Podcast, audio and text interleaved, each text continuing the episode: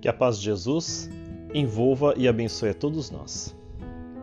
Hoje gostaria de convidar para que possamos fazer uma reflexão sobre o texto Compadece-te dos teus, do Espírito Emmanuel, que encontramos no livro Busca e Acharás, de Francisco Cândido Xavier. A nossa petição pode parecer estranha. Compadece-te daqueles que mais amas.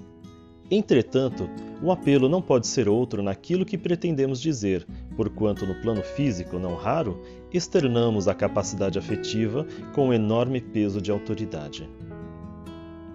Compadece-te de teus pais no mundo. Nem sempre pairam eles na altura espiritual que desejas. Doaram-te, no entanto, o corpo em que vives. Protegeram-te carinhosamente na infância e se não puderam sustentar a harmonia recíproca, ou se foram defrontados por lutas e conflitos que se viram incapazes de sobrestar, ama-os mesmo assim, fora de exigências e críticas, porque também eles se acham a caminho do entendimento maior. Compadece-te de teus filhos. Se não conseguiram abraçar experiências semelhantes às tuas, ou se não dispõem de recursos para te concretizarem os planos de família, é que carregam no mundo encargos diferentes. Ama-os na estrutura espiritual com que te vieram aos braços, conforme as induções das leis divinas, e liberta-os de qualquer cativeiro afetivo, conquanto auxiliando-os tanto quanto se te faça possível, para que se realizem nas tarefas que trouxeram de novo à existência compadece-te dos familiares e dos amigos. Embora te respeitem e te estimem, no curso de muitas ocasiões, encontram empeços e tribulações que desconheces, e em muitos casos precisam de tua paz a fim de que se entrosem no campo de determinadas obrigações. Compadece-te dos corações queridos a que te vinculas Apesar do imenso afeto que te consagram em certos lances da estrada humana, são eles chamados a resgates e provas por vezes difíceis e de que nem sempre se desvencilham senão com largas coberturas de trabalho e de tempo.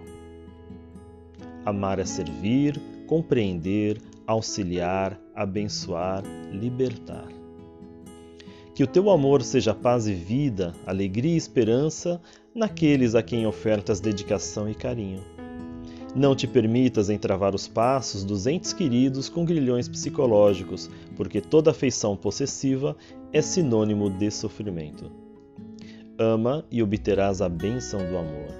Compreende e colherás compreensão. E se em teu devotamento surgirem críticas de apreensão e medo perante as lutas dos seres amados, Procure esquecer receios e inquietações, amparando a cada um na fonte viva da prece, a recordar antes de tudo que eles e nós pertencemos a Deus.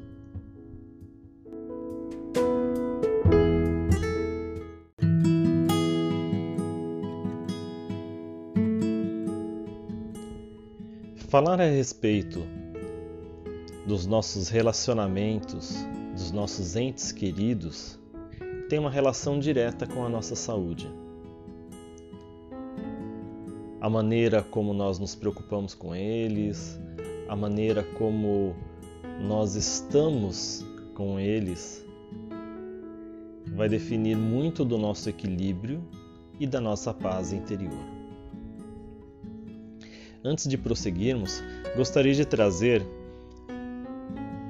uma frase, uma, um estudo de Dias da Cruz, que afirma que todo bem é expansão, crescimento e harmonia, e todo mal é condensação, atraso e desequilíbrio. E arremata Dias da Cruz dizendo que o bem é a onda permanente da vida a irradiar-se como o sol, e o mal pode ser considerado como sendo a mesma onda a enovelar-se sobre si mesma, gerando a treva enquistada. É muito bonito esse conceito quando nós falamos a respeito dos sentimentos superiores, do amor, como sendo algo expansivo, algo que faz com que possamos crescer, ir além. E se o amor e os bons sentimentos fazem tudo isso conosco, ao olhar ao nosso ente querido, o trabalho é o mesmo.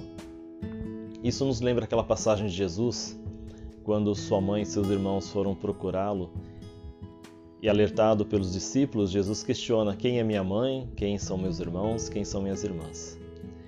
E na sequência ele responde que todo aquele que faz a vontade de meu Pai que está nos céus, esses são meus irmãos, minha irmã e minha mãe. Então Jesus, nesse momento, através do amor, ele está expandindo o nosso conceito de família. É claro que Jesus ele nutre um profundo amor indescritível por toda a humanidade. Mas ali ele estava aproveitando justamente para que nós possamos nos libertar do nosso conceito possessivo em relação aos nossos familiares. Alguns acharam que o mestre estava fora de si, mas pelo contrário, ele estava muito consciente, sabendo que todos nós temos essa necessidade de nos integrarmos à família espiritual. Mas o nosso ponto de vista também é outro. Quando nós somos convidados a ter um olhar de maior compreensão e entendimento para com aqueles que nos compartilham o caminho evolutivo através dos laços afetivos, sejam os laços de família, sejam aqueles que são muito próximos, é justamente no sentido de fazer e permitir que o amor ele se expanda. E a comparação de Dias da Cruz em relação aos sentimentos menos nobres que eles acabam se enquistando, isso me recorda justamente os nossos momentos de enfermidade, pois são pontos específicos que se aglutinam, que se condensam em determinadas regiões do nosso organismo, muitas vezes alimentados por sentimentos que nós não queremos conscientemente. Mas por decorrência das nossas expectativas, nossos desapontamentos, eles acabam se tornando algum tipo de enfermidade. E qual que seria o remédio para tudo isso? O remédio somente através dos sentimentos enobrecedores, como o amor, expansivo, como já falamos, o perdão, que liberta a todos nós, a compreensão e a tolerância que vai permitindo que o nosso caminhar seja mais leve junto com todos aqueles com os quais nós escolhemos a crescer juntos espiritualmente. Então, se compadecer daquelas pessoas queridas que estão conosco também faz parte do nosso tratamento, do nosso remédio, para que possamos ser pessoas mais felizes, mais conscientes do nosso momento em que nos encontramos aqui. E assim, dessa forma, estaremos também auxiliando a todos eles, junto com as suas dificuldades. Quando nós falamos dos textos de Emmanuel, de André Luiz, eles sempre nos convidam ao trabalho como forma de solucionar os nossos problemas mais íntimos. E o que não seria o conviver na nossa família senão um grande trabalho, um trabalho de amor, de luz e de fé? Pois, sem acreditar em Deus, onde Emmanuel nos recorda, a qual todos nós pertencemos, não conseguiríamos superar tantas dificuldades. Então, que neste momento nós possamos recordar que Deus, nosso Pai, sempre nos oferece muitas oportunidades, Ele está vibrando muito amor por cada um dos seus filhos, esse amor que expande, que liberta, que cura, que cria, para que nós possamos suportar as nossas dificuldades da melhor forma possível. E o sentimento que fica é de gratidão, que também é outro sentimento expansivo.